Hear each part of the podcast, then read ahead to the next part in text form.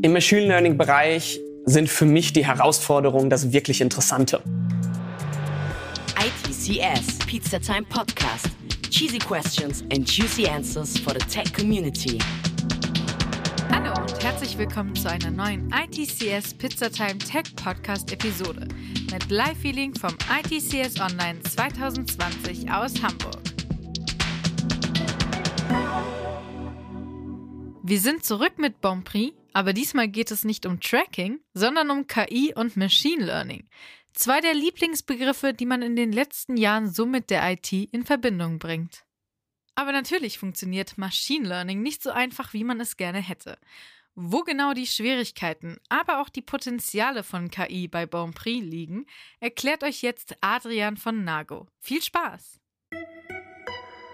Willkommen zurück, ITCS Community. Die nächste Keynote steht an. Wir haben hier Adrian von Bonbri. Er ist Projektmanager und seine Keynote lautet Fashion Attribute und Machine Learning. Adrian, the stage is yours. Dankeschön. Auch von mir moin aus Hamburg.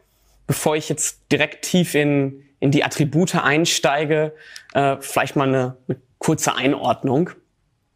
Bonprix ist in 30 Ländern aktiv und wir haben circa 4000 Mitarbeiter und sind der Top 2 Fashion Online Shop in Deutschland.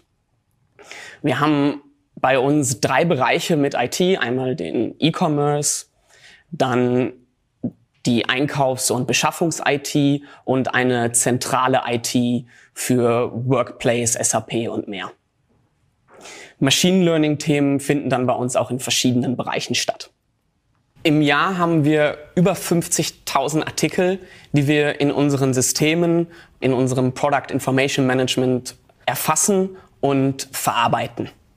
Das bedeutet, wir erfassen Daten wie Attribute, Bilddaten, aber auch zur weiteren Verwendung aggregierte Transaktionsdaten wie Nachfragen und Retouren. Dabei verantworten wir dann auch Anwendungen, die mit diesen Daten arbeiten, zum Beispiel Anwendungen zur Verhandlung mit Lieferanten und zur Analyse von Produkten. Insgesamt stellen wir also eine ganze Suite an Webanwendungen unseren internen Nutzern bereit. Dabei haben wir circa 200 Attribute, die wir den einzelnen Produkten zuordnen. Das sind Attribute wie Ärmellänge oder Absatzhöhe. Natürlich ist dabei nicht jedes Attribut auch für jeden Artikel relevant, also zum Beispiel die Ärmellänge nicht für die Hose.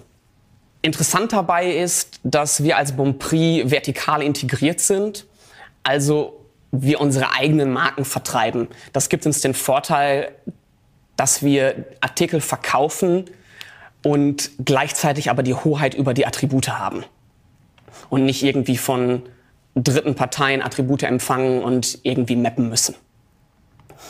Wir verwenden die Attribute dann am Ende für Search Engine Optimization, für Erfolgsanalysen, also zum Beispiel, welche Farbe funktioniert gerade besonders gut, aber auch um unseren Lieferanten Informationen zu unseren Produkten bereitzustellen. Das Wichtigste am Ende sind aber natürlich die Daten für unsere Kunden, also dass die Endverbraucher sehen, was das Produkt überhaupt wirklich ist. Die Erfassung ist aber ein sehr zeitintensives Thema und dementsprechend könnten wir diese Zeit eigentlich viel besser für kreative Prozesse verwenden und den gesamten Zeitprozess eigentlich auch viel lieber beschleunigen. Entsprechend haben wir uns überlegt, dass wir die Erfassung automatisieren wollen, zumindest teilweise. Das Ziel dabei ist es, Bilder wie diese zu überführen in Attributsausprägungen und deren Wahrscheinlichkeiten, wie man sie jetzt hier sieht.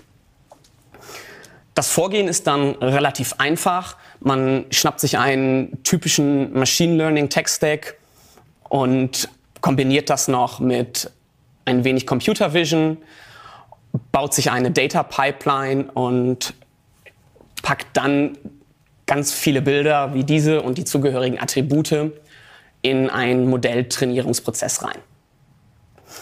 Für die, die das von euch nicht kennen, im Bereich Image Classification werden typischerweise Convolutional Neural Networks verwendet. Das sind neuronale Netze, die zusätzlich Convolutional und Pooling Layer beinhalten. Das bedeutet, es finden Art von Filterungen und Aggregationen der Daten statt. Besonders interessant dabei finde ich die Convolutions. Die ermöglichen die Edge Detection, also die Erkennung von Kanten. Und wie man das hier auf diesen beiden Bildern sieht, lässt sich das statisch mit Matrizen relativ einfach mathematisch bewerkstelligen. In neuronalen Netzen findet das Ganze dann aber so statt, dass das ein Parameter aus dem Modell wird und entsprechend mittrainiert wird. Im Machine Learning Bereich sind für mich die Herausforderungen das wirklich Interessante.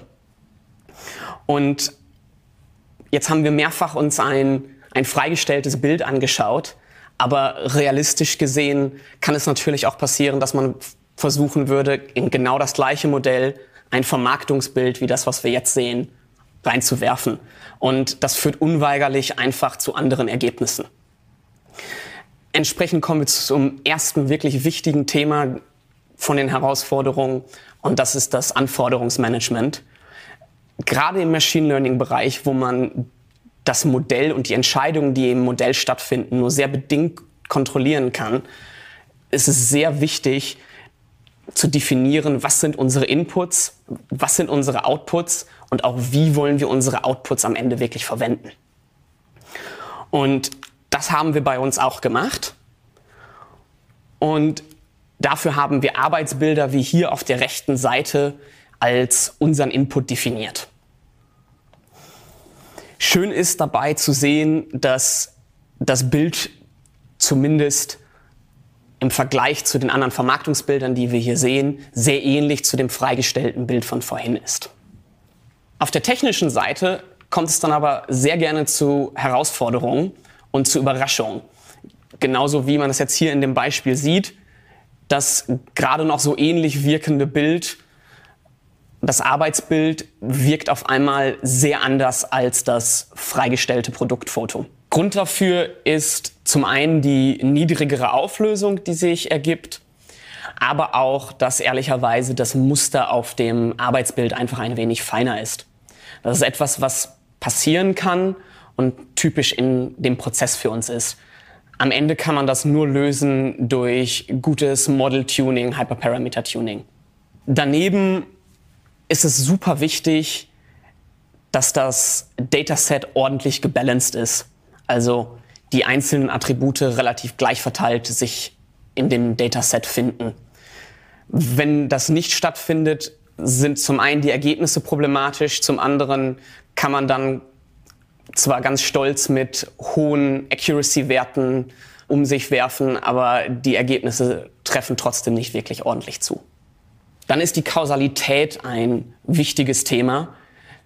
Ganz banales Beispiel. Wir wollen eine Bluse nicht daran erkennen, dass sie an einem Kleiderbügel hängt, sondern wir wollen sie daran erkennen, weil sie wirklich eine Bluse ist.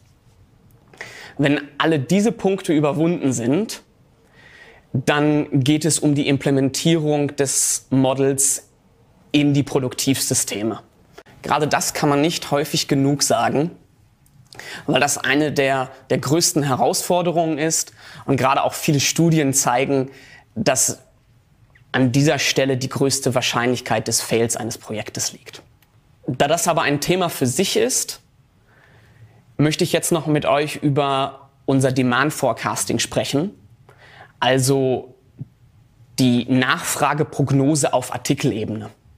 Da lässt sich durchaus sagen, dass das im Fashion-Bereich ein besonders interessantes Thema ist, weil aufgrund von Trends und Saisonalitäten das Sortiment besonders stark in Bewegung ist und immer wieder eine neue Herausforderung entsteht. Die Idee ist dann natürlich wieder relativ trivial. Wir haben unsere Attribute, die wir vorhin besprochen haben, und nehmen die zusammen mit vergangenen aggregierten Transaktionsdaten und wollen daraus dann die Nachfrage der Zukunft abschätzen. An dieser Stelle kann man nochmal betonen, wie unglaublich relevant gute Produktdaten für so ein Vorhaben sind. Und da können wir uns bei Bonprix, glaube ich, sehr glücklich schätzen, dass wir eine sehr gute Datengrundlage haben. Wichtig ist dann auch der Umgang mit Zeitreihen. Bei so einem Projekt hat man selbstverständlich sehr viele Zeitreihen. Und da ergeben sich dann Probleme, wenn zum Beispiel es gar keine Verfügbarkeit für ein bestimmtes Produkt zu einem bestimmten Zeitpunkt gab. Und das muss alles bereinigt werden. Eine sehr ähnliche Problematik spielen dann Marketing-Effekte rein. Wenn es zum Beispiel ein bestimmtes Produkt in einem Katalog abgedruckt wird oder auf der Startseite von unserem Online-Shop promoted wird. Und das sind natürlich große Verkaufstreiber. Andererseits wissen wir diese Informationen nicht unbedingt alle langfristig vorher. Entsprechend müssen wir mit mehreren Planungslevels arbeiten, um Einschätzungen über die Zukunft hier zu treffen. Ein Schritt weiter geht es dann noch mit unvorhersehbaren Ereignissen. Das muss nicht unbedingt etwas wie Corona sein. Das kann noch viel trivialer einfach eine Schlechtwetterfront sein, die direkte Auswirkungen auf unsere Verkäufe hat.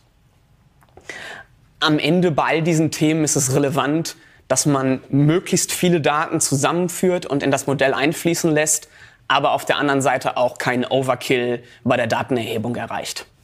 Auch für die Zukunft ergeben sich natürlich viele weitere Potenziale, zum Beispiel eine automatisierte AI-Style-Beratung, dass man mit einem Selfie sich sein Outfit verbessern lassen kann. Persönlich interessant finde ich aber ein ganz anderes Thema und das ist die Image-Synthesis für den Bereich Fashion, also die Möglichkeit, Fashion-Bilder zu generieren auf Basis von Attributen und Beschreibungen. Wie ihr seht, haben wir sehr viele Herausforderungen und dafür brauchen wir euch. Schaut doch einfach mal gerne auf unserem virtuellen Messestand vorbei. Also ich persönlich sehe die KI-Style-Beratung schon als Trend auf TikTok oder YouTube. Was denkt ihr? Werden wir bald alle unsere eigenen digitalen Modeberater haben? Schaden wird es uns sicher nicht. Und wenn wir schon bei Beratung sind, würde ich euch wärmstens empfehlen, auch nächste Woche wieder dabei zu sein. Also bis dann. Bye. ITCS, Pizza Time Podcast.